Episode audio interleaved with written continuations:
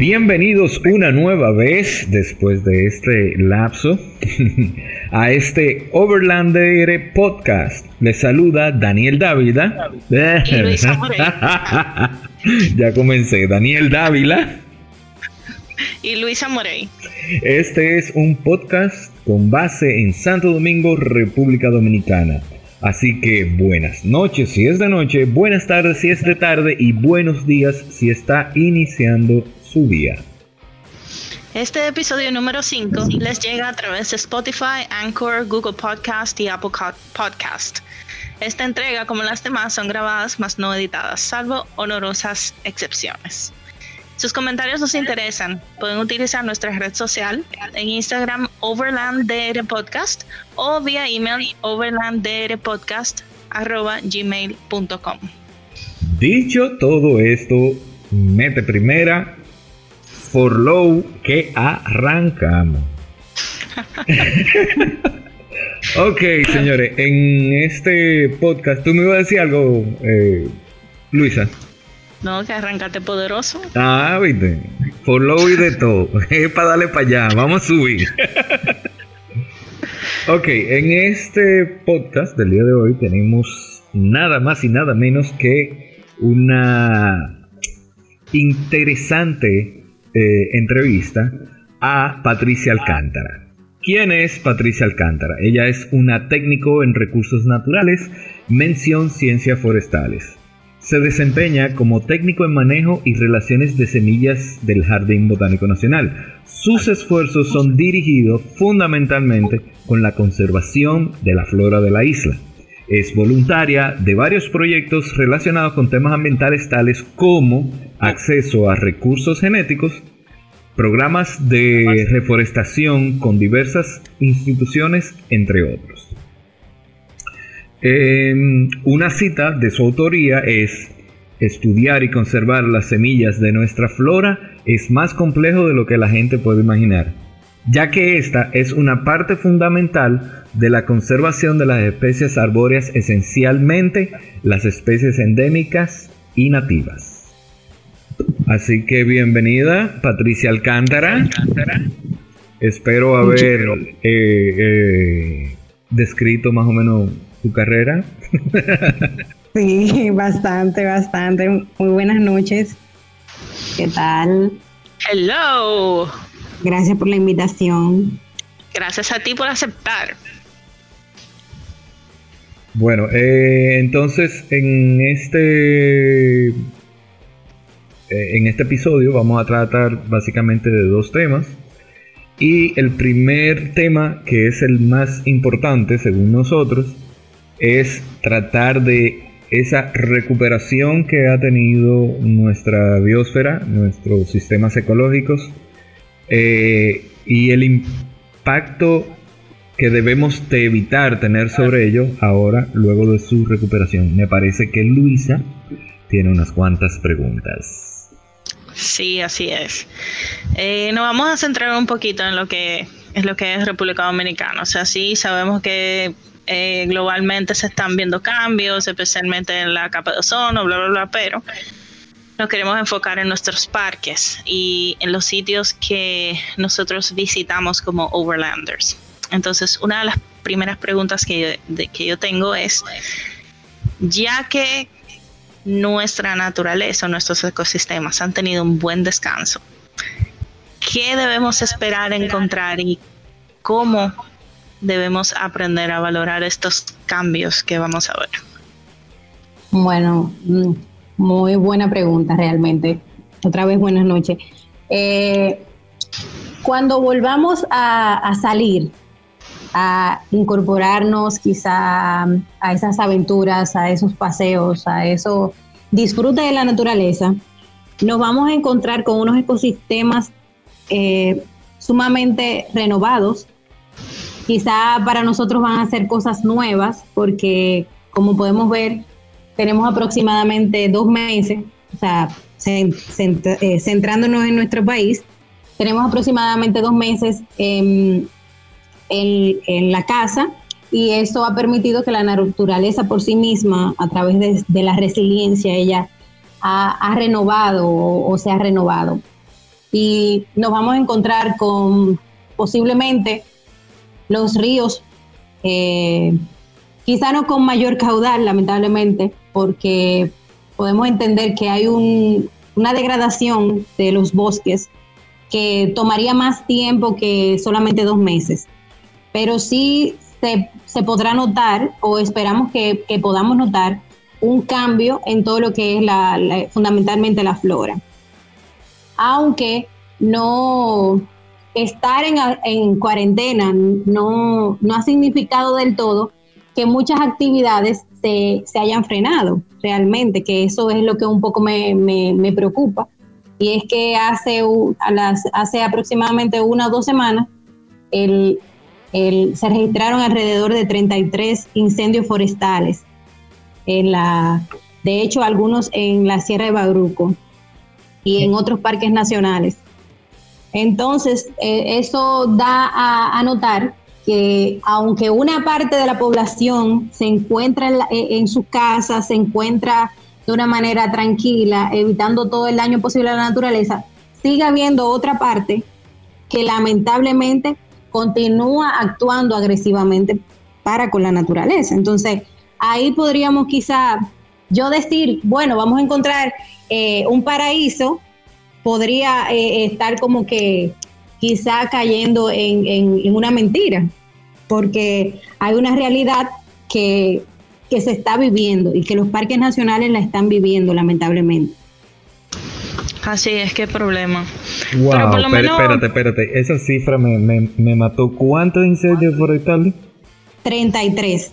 No, el más grande fue, o el que se registró de, mayor como trascendencia, fue en la zona de, de, de, Bauru, en esa zona. Wow. Ya tú sabes. Y es muy preocupante porque aunque no se, aquí no se tiende a a darle una, un mayor nivel de importancia a ese tipo de, acciones realmente. O sea, y no hay tampoco unos régimen de consecuencia que impidan que estas situaciones se, se, den. Y eso es también, por ejemplo, la extracción de, de árboles también se está dando. O sea, que a pesar de que estamos en un proceso de cuarentena y que es tan lamentable porque a pesar de que de, que estamos viendo, o sea, lo, importante que es la naturaleza y lo, esencial que es para, para, nuestro, para nuestra vida, aún así hay personas que siguen actuando en contra de ella. Entonces, por eso quería como que hacer esa salvedad de que sí vamos a encontrar eh, unos ecosistemas mínimamente renovados, y quizá otros bastante renovados como fundamentalmente las playas, eh, ya que la carga, la carga de personas y la carga ecológica que, está, que es casi nula, o sea, no está recibiendo una carga ecológica y eso va a permitir que de una manera u otra ella pueda de manera natural eh, restaurarse, restaurar sus costas eh, mínimamente, porque es un, es un proceso de la naturaleza que puede tardar años. Por ejemplo,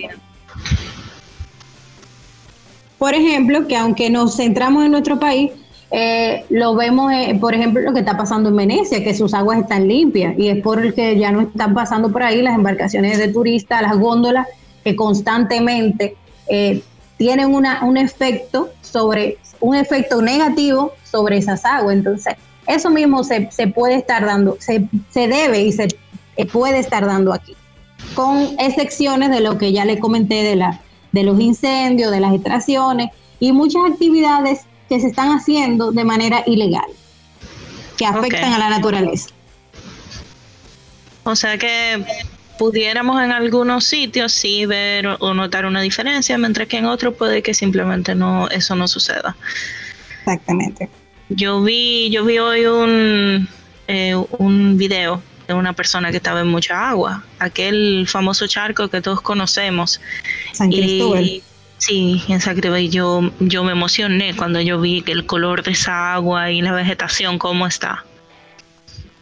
Sí, realmente, eh, los, obviamente los ríos van a cambiar bastante. O sea, porque también eh, se, ha, se ha disminuido eh, el la extracción de agregados principalmente. Y eso eh, sabemos que esa es una de las causas mayores de, los deterioros de, de, los, de los ríos, de los, de los bueno, yo creo que ya tú me respondiste otra pregunta que yo tenía, que era que qué está pasando realmente con la vida silvestre, y ya vemos.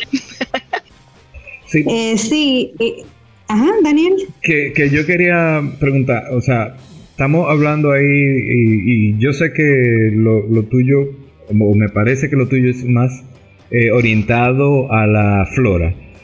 Pero supongo que algo de conocimiento debe tener, o mucho conocimiento debe de tener también con la fauna.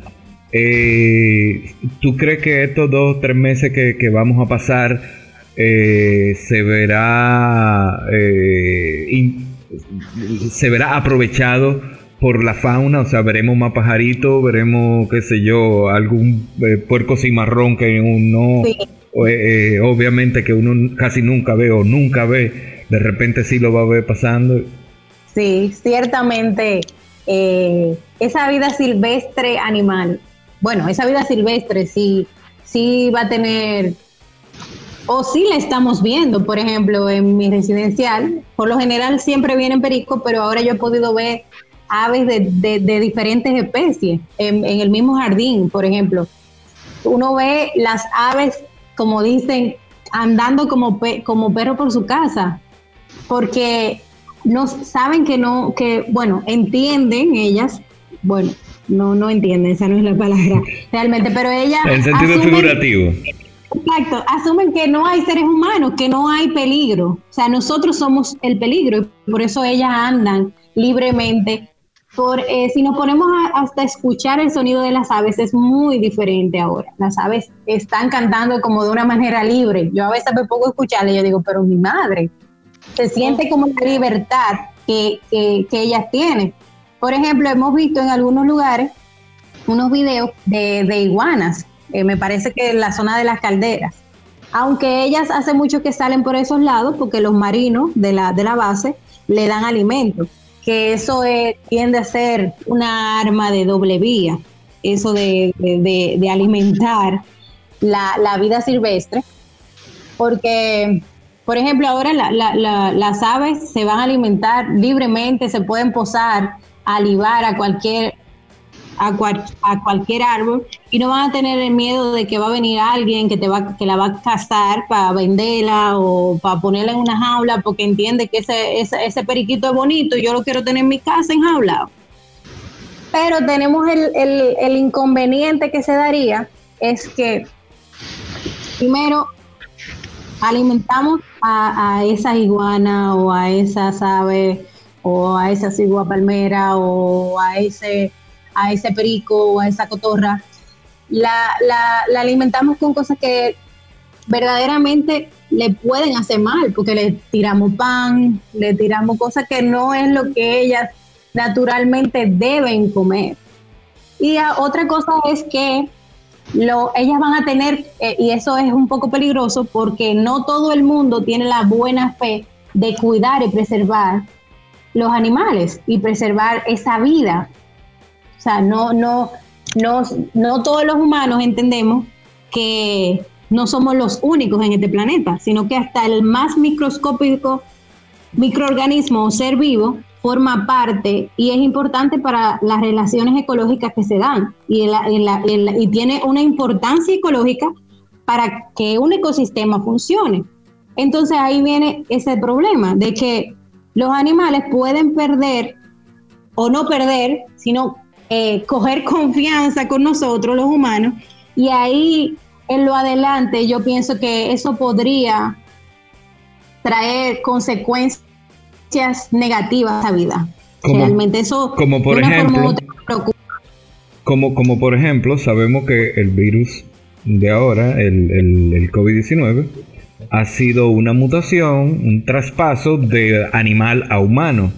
Quiero decir que con todos estos animales que ahora se ven eh, con la facilidad de entrar eh, a, las ciudades o, que hay más abundancia de, estos animales salvajes, pues de repente pueda correr el riesgo de, generar otras eh, otras mutaciones o realmente eso es pluma de burro porque realmente eh, de la manera que se transmite eh, o que puede mutar o que se, exactamente que se transmite es cuando tú tienes un manejo más eh, directo con los animales y poco higiénico. Exacto. Bueno, no, realmente no tendría como una pregunta específica para eso, pero sí podría, podría ser posible. Pero en general mi preocupación más que eh, una mutación o de virus es ver que pudiéramos perder especies por la confianza que estas adquieran con los seres humanos. Ok, ok, ok, ok, ok. Eso va más allá de lo que yo estoy diciendo entonces. Sí, porque claro, por ejemplo, si tenemos un problema con la cigua palmera y la cigua palmera ahora entiende que puede acercarse más a la zona habitada, habitable por el ser humano y el ser humano cuando ya se reintegre a esas eh, a esas zonas, pues va a desbaratar los nidos que estén en, en los eh, en, los árboles bajitos por el simple hecho de ver los huevos, vaya, o, por el simple hecho de querer atraparla, por lo que sea y, esto impacte también de manera fuerte y negativa sobre esas aves, sobre todo las que tenemos en, en, peligro de extinción. Exacto, y es lo que pasa eh, con las iguanas, por ejemplo, las iguanas cruzan la calle libremente en busca de esa comida porque de una manera u otra han generado esa confianza pero tan expuesta a que la choque un carro, a que se la lleve un camión, a que la, se la coman, a que uno venga y se la lleve porque está bonita y la quiere tener en su casa. En fin, es un sinnúmero de cosas a las que la naturaleza de una forma u otra, o esas especies de una forma u otra, pueden exponerse. O sea, no es que tiene que ser eh, tajantemente así, pero es una preocupación que, y, y hay algunas eh, personas que ya he escuchado que también tienen esa misma preocupación, que han manifestado ese, ese tipo de preocupación, de, de, la confianza que los animales pudieran coger con nosotros o tener con nosotros. Interesante. Cambiando un poquito de... Eh, de animalitos. Me imagino que. por lo menos eh, quizá los pececitos ahora eh, están sintiendo un poquito de alivio porque aunque obviamente no ha bajado el consumo de, de, eh, o sea, de, lo que comemos, porque estamos trancados en la casa, comemos más, pero eh, sí, o sea, la industria hotelera consume mucho pescado y obviamente ahora mismo está todo parado. Me imagino que quizá por ahí eh, se sientan un poquito aliviados. Sí, claro que sí, y sobre todo también lo que mencionaba de, de las playas, o sea, las playas no están recibiendo esas cargas. Y ahí tenemos una, un amplio ecosistema marino y una, una amplia variedad de especies marinas que ahora se pudiera decir que, se, que están libremente en su hábitat en su, y sin, sin, sin estar siendo visitados, sin recibir la visita, sin, sin invitación de, nosotros, a alterar todo su hábitat, alterar todo su espacio, porque eh, no solamente eh, a veces nosotros queremos, ah, no, porque yo no llevo como desecho, no, porque yo me llevo los desechos que yo llevo, yo me los devuelvo pero a veces hasta, las, hasta la música que, que, ponemos en un lugar determinado altera todo un hábitat que, hay ahí. O sea, altera toda la armonía de ese hábitat. Entonces son muchas cosas que yo pienso que, que están siendo favorables en este momento para la naturaleza. Yo particularmente he dicho en varias ocasiones, eh, a raíz de todo esto, que la gran ganadora indudablemente está siendo la naturaleza. Yo, yo no diría, yo no diría nada más que la gran ganadora. Yo me atrevería a decir que ya cuando la naturaleza siente ese límite y siente ese como que me está empujando al límite, ok, vamos a mandar un huracancito, ok, vamos a mandar un temblorcito de tierra, ok, vamos a mandar un virito, como para lograr estabilizar, digo yo, será algún tipo de...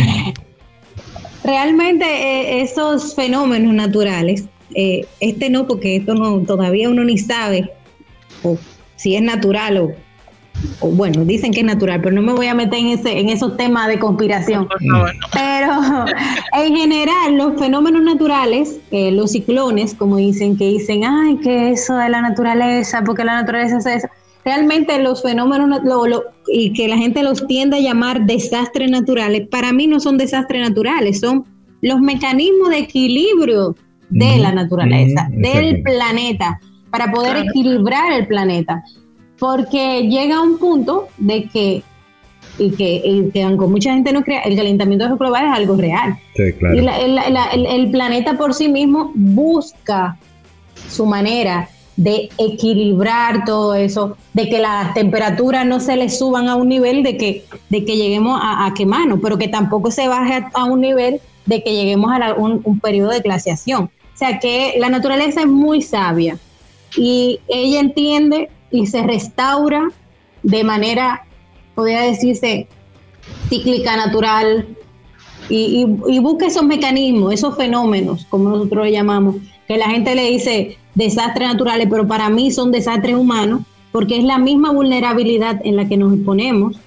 eh, de que construimos en donde no debemos construir, hemos alterado, hemos, hemos alterado todo, todo, todo el ecosistema y luego cuando viene un huracán o viene cualquier cosa y nos golpea de golpe, miérquina, pero la naturaleza, mía, ¿y qué fue lo que ¿Qué fue lo que pasó? Oh, maestro, pero, si usted eh, se puso a la vera de un río o si, si, si construyó en madera indele, de súper suave en, en, en, el, en el pasillo de los huracanes, pues obviamente que la casa o se te va a ir por el río o se te va a ir por...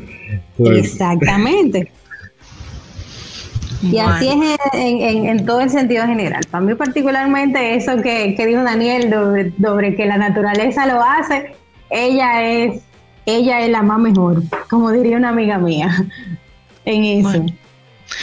Bueno. pues yo creo que indudablemente eh, entre todos los overlanders, los campistas, los, eh, los hikers, todos tienen unas ganas tan grandes de salir a la naturaleza entonces, ¿cómo podemos nosotros evitar eh, volver a lo de antes y, quizás ayudar un poquito a la naturaleza ahora que, puede ser que se esté recuperando sola?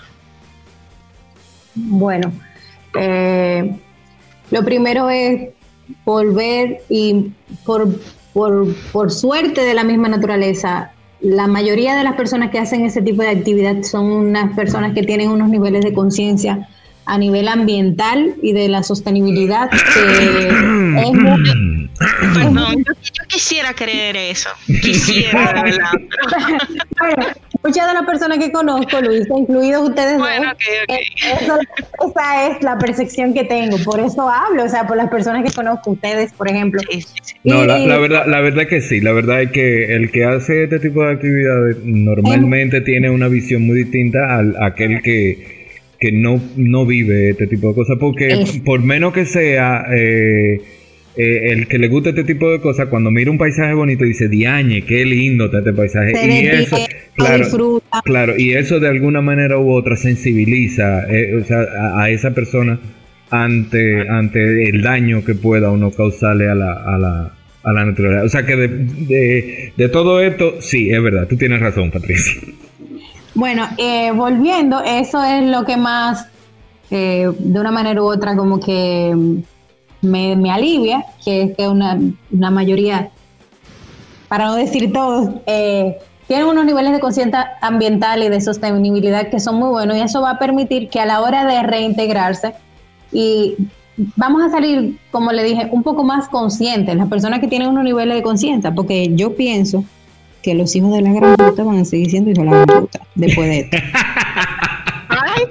hay que poner un sí, tienen que, tienen que poner un bip. Lo relajando, dije, relajando. Lo dije bajitico porque. No. Pero sí, realmente. Eh, lo primero es que cuando volvamos, eh, entender que la naturaleza siempre va a estar ahí, porque eso es una de las cosas que también me preocupa, que al salir, la desesperación de la gente está afuera, quieran, eh, como, como, acá, como dicen, acabar con todo en un día. O sea, de, de esa parte que no es consciente, pero la parte que es consciente, seguir actuando de las mismas formas que lo hicieron y quizá un poco más pensar más en la conservación, eh, observar los espacios a donde se van, eh, tratar de, por ejemplo, los, los vehículos y, las playas, eso es como que algo que hay que, hay que ver qué se pudiera hacer.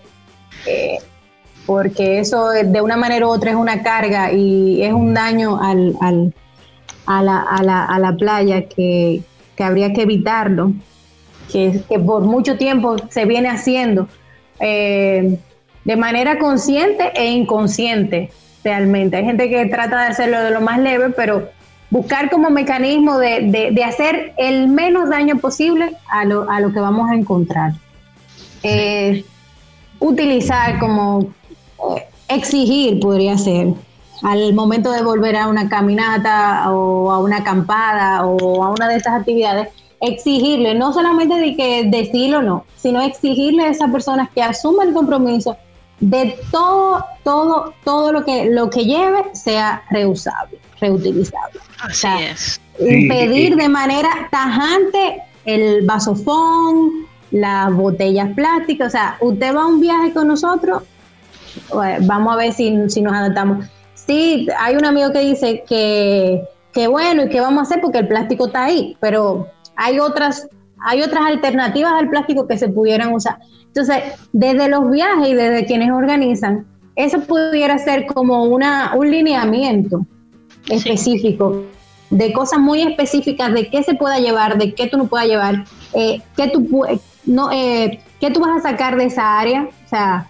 procurar que no, que no, que las personas no extraigan nada de las áreas que se visitan, todo lo contrario, y tampoco llevar, porque también ahí hacemos veces daño. Muchas veces vamos a un lugar y a mí me gusta una especie o, tal especie de animal o tal especie de tal cosa. Ah, yo voy a llevar esto y lo voy a dejar ahí, lo voy a hacer, lo voy a plantar. Mm. Eh, hay que tener mucho cuidado con eso porque muchas veces llevamos especies a lugares que al final se convierten en especies invasoras y hacen daño a todo el ecosistema que ya ahí existe.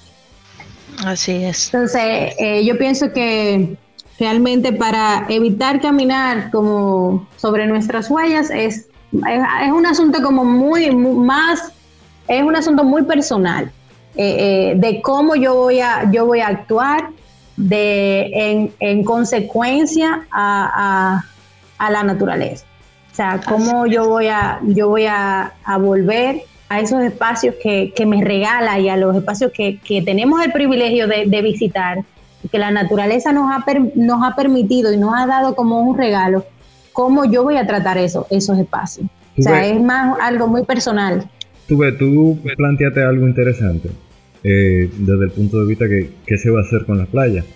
Eh, por ejemplo, eh, normalmente cuando a uno le gusta acampar en la playa y, lamentablemente hasta cierto punto es inevitable tú tener que a, una playa que es remota, una playa que, que tú nada más tienes acceso eh, en vehículo y que de repente tu vehículo, si tú decides no, yo no voy a, acampar con mi vehículo al lado, tu vehículo se va a quedar unos cuantos kilómetros detrás. Sí. Ahora, ok, entramos a la playa, entrate a la playa, perfecto. Ya tú ya estamos asumiendo que estamos haciendo un daño por el simple eh, hecho de que el vehículo entra a la playa. Y mucha gente puede decir, como yo, que bueno, tú hasta a pie impacta de manera negativa al, al, al, entorno. Está bien, pero como me dice, como me dice Luisa siempre, sí, pero es menor, el impacto es menor cuando tú vas a pie, a pies. Ok, eso lo compro. Ahora, ya que tú entraste con el vehículo, ya que entramos con los vehículos a estos sitios, no necesariamente la playa, puede ser en el monte, puede ser en, un río. O sea, ya que entramos con los vehículos, no se no ponernos o evitar ponernos a derrapar el vehículo, a, hacer, a subirnos en, el, en, en, un sitio para tirarle una fotico al vehículo. O sea, Tratar de, tratar de que el, el, vehículo sea parte del ambiente, no que el ambiente eh, te sirva de, de, de prop, no sé si... exacto, para, para el vehículo, ¿tú entiendes? O sea, que, que, el vehículo parezca, se sienta como, como, en, en eh, como en su hábitat, ¿tú entiendes? Claro, claro que entiendo, sí. Porque, porque, porque que es el problemita, que hay, habemos mucho que entramos, ah, yo lo he hecho y, y, ahora tomo conciencia de, ahora que, que, estamos hablando del tema, tomo conciencia que uno se pone a hacer cerito en la arena, hace que si yo Exacto. caco duro, pero si ya tú te metiste en un vehículo que estás rompiendo matas, que estás eh, dejando una huella, que probablemente haya eh, algún pajarito anidando por ahí y tú con la antena le diste a la mata sin darte cuenta y ese, y ese nido cayó déjate, o sea, ya quédate tranquilo, ya llegaste a la playa, ya. No, hay que ponerse a derrapar, hay que ponerse a hacer cerito, hay que ponerse a hacer chulería para grabar. O sea, creo que esas son de las cosas que, hay que. Porque hay que, exhibir, hay que exhibirlo. Exactamente, creo que esas son de las de la cosas que hay que disminuirla o mejor dicho, evitarlas. Exactamente, evitar esas acciones. Porque de una manera u otra es como bien tú lo, tú lo señalaste, o sea, es inevitable hay playas que es inevitable el acceso a, eh, eh, a pie por el tema de, lo lejos y dónde se quedaría el vehículo y la, y la seguridad también. Entonces es eso, si ya llegamos a, ese punto en el vehículo, evitar acciones que, perjudiquen más de las que ya hicimos. O sea, es tratar de disminuir el mayor daño posible que pudiéramos causar en cualquier espacio. Sí. No solamente en la playa, sino en cualquier espacio natural. Otro punto del que tú hablaste, que fue lo de eh, no utilizar plásticos de un solo uso, quiere decir lo que nosotros le llamamos desechable, eh, vasofón, platofón, todo eso. Eh, pero también a veces es, es, inevitable, porque vamos al supermercado, compramos y todo viene en plástico, empacado. Pero es importante también recalcarle a las personas que la basura debe volver con uno, que la basura no debe quedarse. Y yo he visto gente que incluso tú le dices, mira, recuerda, esa basura llévatela. No, yo hablé con el guardaparque, el guardaparque me dijo que, que la deje porque ellos la queman. Y que no se trata de eso. No se trata de que la hacen desaparecer quemándola, es que no deben ni quemarse, es que tienen que llevársela con ustedes. Y la tiran en el zafacón de su casa. Yo he llegado con la basura aquí a mi casa y la tiro en el zafacón. De hecho, llevarnos más de la que de la que llevamos. O sea, lleva si, fuimos a la playa llevamos dos fundas, si tú te puedes llevar cinco para atrás y tiene el espacio, llévate cinco. También. Y, es algo que por lo menos Daniel y yo, que eh, estamos en, un grupo, eh, eh, nuestro grupo lo hace. Nosotros cuando vamos a los sitios tratamos de dejarlo más limpio de lo que lo encontramos. la basura no vuelve sola. Tráigase su basura. Donde quepa, la no cabe, pues entonces montala en otro vehículo donde sí quepa. Sí. Exactamente. Y, sobre todo que... Sí, sí. No, y sobre todo que esas esas acciones que eso las realizan muchos guardaparques realmente eh, y muchos cuidadores de espacio de, las incineraciones de, de, los desechos es muy dañino y muy nocivo, no solamente al, ambiente, sino a, la salud, a nuestra salud física. Y a veces no pensamos en eso y es muy, muy dañino a nuestra salud porque la mayoría de esos plásticos, todo el mundo sabe que tienen toxinas y que, que, se van, a, se adhieren a, nuestro, a nuestro organismo, pero bueno. Pero también se adhiere a, a, la flora y a la fauna. Sí. Entonces, yo quería, yo quería, yo quería eh, retomar un poquito el, el, el, temita anterior que estábamos hablando. Bueno, es más o menos el mismo tema. Pero yo soy de la gente que digo que eh, el beneficio de que un vehículo entre hasta la playa o entre hasta el río o entre hasta, tal o cual parte es que invita a que la gente normal eh, eh, haga turismo ecológico. ¿Y qué beneficio representa el turismo ecológico? Que evita que eh, el turismo industrial, un turismo depredador, por todos conocido como depredador, pues se apodere de ciertas áreas. ¿Por qué? Porque hay gente que está visitando los parques, hay gente que está haciendo uso de los parques. ¿Tú me entiendes? También inclusive evita de que esos parques sean utilizados para eh, ciertas actividades ilegales eh, que, suelen suceder, como eh, la quema de, la producción de carbón, entre otras. La frontera agrícola que se ha metido de manera terrible en los parques nacionales. ¿Cómo? Que visitar no ha impedido mucho eso. Claro que sí, que lo, porque ya hoy día que todo el mundo tiene una cámara, que todo tiene, tú ves tal o cual cosa, la grabas y la, y la, subes a la red y te haces... ¿Y la puedes? Denunciar, o sea, ya hay más acceso, el mismo acceso que nos ha permitido la información te permite tú denunciar cualquier actividad que tú entiendas que es ilegal y que perjudica, y eso de una manera u otra hace presión social, que es lo que se ha venido haciendo en muchísimos de los espacios y en muchísimas de las áreas protegidas y parques nacionales del país, que ha impedido que muchas actividades se, se realicen o que, o que se minimicen esas actividades en, algunas se áreas. Se minimicen, sí, pero no que paren. No, no, que paren, no vamos a poder hacer, obviamente no vamos a poder hacer que paren, o sea, pero, pero se minimiza.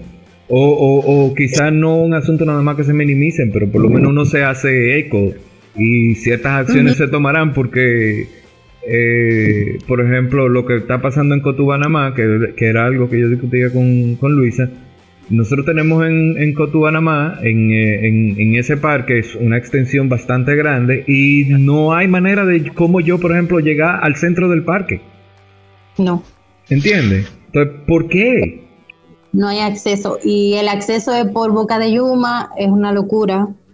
Bueno, el acceso a ese parque es un poquito difícil, eh, pero es por la vegetación que tiene. Es por, eh, y también por la, eh, la parte geológica del terreno, cavernoso. está bien, está bien. Eso, eso, eso, eso se entiende, pero olvídate que en, sitios más incómodos que ese, lo más seguro, se han, se han hecho caminos, ¿entiendes? Inclusive esos mismos caminos ayudarían hasta los mismos guardaparques de poder tener eh, acceso a diferentes zonas de la, de la misma del mismo parque, ¿tú entiendes? Claro, establecer senderos que permitan a la gente conocer esa zona también. Claro. Porque solamente uno conoce la, la, parte que está aquí adelante, pero en realidad el, el área es sumamente grande. Es un parque, es uno de los parques nacionales, Parque del Este, en su momento, ya ahora que le cambiaron el nombre, pero era es uno de los parques nacionales más grandes. Claro. Y a eso se puede remunerar. Bueno, pero ya eso será otro otro eh, otro episodio en el cual te invitaremos y hablaremos de hablaremos más a fondo de eso. Continuamos. Luisa, ¿tú tienes más preguntas? Yo creo que yo creo que ya hemos cubierto mucho. Eso está, eso está interesante. E, esa palabrita sí me quilla cada vez que yo la oigo. Eso está muy interesante. Eso a veces como, como cuando yo no tengo nada más que decir, ni sé qué decir o estoy perdido. Eso está muy interesante. ¿Qué cosa? Eh, no sé. Eso mismo. Eso, lo que tú acabas de decir. Sí, pero ¿qué fue? Eh, es que está tan interesante. Yo lo único que les puedo decir es que las ganas de salir a seguir explorando son... son ya, ya lo saben, ya lo saben. Yo estoy... Ven acá, ¿y ustedes cómo están sobrellevando la situación? ¿Qué, qué, qué, qué han eh, eh, utilizado de los conocimientos de la, de, de la ruta en, en, en este encierro que tenemos? Bueno, por lo menos en mi parte, yo eh, a ver, hemos inventado mucho en la cocina. Ay, sí. A ver, ¿qué más? Yo, eh, yo, particularmente me he dado cuenta que puedo sobrevivir con dos comidas al día. Estamos de acuerdo. Eh, definitivamente al, principio aquí se estaban haciendo los tres golpes, se estaba cocinando, buscando recetas, vamos a hacer esto, vamos a hacer lo otro. Y yo, creo, yo creo que ya llegó un punto donde, ¿y qué vamos a comer? Oye, a plátano con huevos, pero no haga ni siquiera un plátano entero para uno, haga más medio plátano que estamos hartos. No, y sobre todo es alto de fregar y, de todo lo... Se multiplican los trates. Niequina. Eh, eh, los tratevirus se llaman. Pero yo también he aprovechado el tiempo, eh, por suerte conseguí trabajo. Eso significa que tengo un horario, que me tengo que levantar, que tengo que eh, hacer trabajo en la computadora hasta X hora. Y eso me acorta un poquito el día. Debo de confesar que yo me he hecho, he hecho unas cuantas escapaditas, pero nada del otro mundo. Eh, sí, he ido al Mirador Sur, he dado una vuelta por la ciudad en el vehículo sin, sin apearme. Y así, tranquilo. Chévere. ¿Y tú, Patri? ¿Cómo, cómo, ha, ¿Cómo ha aprovechado esta cuarentena? Bueno, yo he ido a trabajar en varias En verdad, eh, al principio estaba yendo una vez a la semana, esta última semana fui dos veces, porque tenemos algunas especies que hay que darle seguimiento. También ahora hay muchos frutos en el jardín y esas semillas hay que aprovecharlas y no se pueden dejar pasar porque si dejamos que pase realmente este, este esta, eh, esta cosecha, tendríamos que esperar un año para muchas de esas especies, entonces ha habido que aprovechar eso. Pero para aprovechar, la semilla, para aprovechar la semilla de fruto hay que comerse el fruto primero, ¿verdad? Y dejar la semilla. Eh, no necesariamente, porque hay frutos que no son comestibles, hay frutos que solamente son comestibles. Pero lo que sí son. Ah, no, sí, claro, ay, muchacho. No, lo, comestible es la semilla tañanga. ya, eh, ahí, eso solamente, eso está listo para llevarla para el vivero ya eso está limpio, ya está procesado todo, y eso pasó, la que se come, uh, nada, hay que llevarla. Pero en general sí, eh, y eso me ha ayudado mucho porque, como ustedes saben, el botánico es como un espacio de por sí, como de paz. Y ir cada semana es como liberador. Eh, en realidad, en la casa yo me siento como que súper bien, no sé, estar en la casa como que no, nunca ha sido como, nunca me ha, hecho sentir como que mal, ni traumada, ni nada, yo me siento como que bien, eh, me he puesto a hacer ejercicio aquí, eh, creo que voy a salir alcohólica después de esto. Eh, acuérdate que el alcohol no mata el coronavirus, acuérdate que el, Es que ella me juntó en una misma oración, ella me juntó ejercicio y alcohol. No, claro, porque a mí me dijeron que si yo quemo 300 me puedo beber tres cervezas, entonces como que yo, bueno, pues vamos a darle. En fin, es como, es como eso realmente, eh, en el sentido de como aprendiendo a vivir, aprendiendo a vivir con esto y disfrutando, disfrutando de estar en la casa, de Realmente los pajaritos vienen a la ventana y eso es como una bendición. Los periquitos me levantan a las 6 de la mañana, a veces me, da un pique porque parece como un pleito de vieja, de un grupo de doña peleando. Pero son ellos ahí en la ventana. En fin, es como que realmente me siento, me siento particularmente yo, eh, me siento bien de, estar, eh, de estar en casa. Qué bueno has aprendido, Un poco de, sí, en general a veces siento un poco de frustración e impotencia porque pienso mucho en las personas que no tienen esos privilegios que uno tiene de, poder estar en su casa, de no salir a exponerse cada día, sí, sino que tienen que estar joseando el día a día y eso como que a veces genera un cierto malestar porque somos seres humanos y tenemos un grado de sensibilidad que que no, que, lamentablemente sale, o no lamentablemente, porque ser sensible no es malo, pero que, que sí pone a uno a veces como que un poco en baja. ¿Y usted, señor Daniel? Bueno, yo eh, así a nivel overlanding, eh, o sea, en cuanto a overlanding se refiere, lo que yo he hecho es básicamente organizar todos mis, mis, mis, motetes de camping, los saqué, los chequeé, eh, verifiqué, qué sé yo, si algo le faltaba un bombillito, si algo le faltaba alguna reparación, la reparé, reorganicé mi, mi, mi cuarto o closet de, de los motetes de, de los camping y ahora justamente mañana le voy a hacer un upgrade a mi o un update a mi casa de campaña que necesito unas correas que me que la ajusten mejor. Eh, y nada mañana me voy a, poner a eso claro obviamente yo tengo la gran ventaja de que vivo en una casa y vivo en una casa con un buen patio. Entonces nada hemos estado echando para adelante unos unas cuantas matitas de tomate eh, eh, una un mango que ya está, está brotado, eh, aguacate, teníamos una plaga y la estamos combatiendo con echándole cada, cada tres días agua con jabón de, de cuava. y nada, en eso, básicamente organizando mi motete y organizando mi casa y, haciendo cositas de aquí allá. Hicimos, hicimos un proyecto de composta muy ápero con tres, con tres cubetas.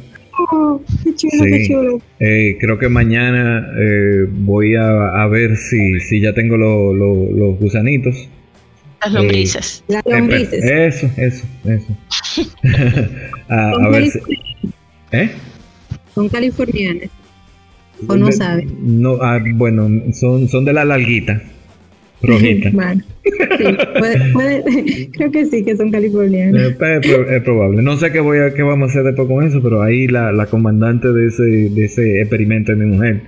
Eh, pero yo supongo que eh, será fertilizar esa tierra, exacto, para después reusarla y ponérsela a los tomates y, y eso. Claro. Eh, otra de las cosas es que, como yo vivo en, Puerto Hierro, hay una parte bastante grande de, eh, vamos a llamarlo así, de bosque. Y los otros días salí en mi guagua y, di una monteadita ahí de 15 20 minutos.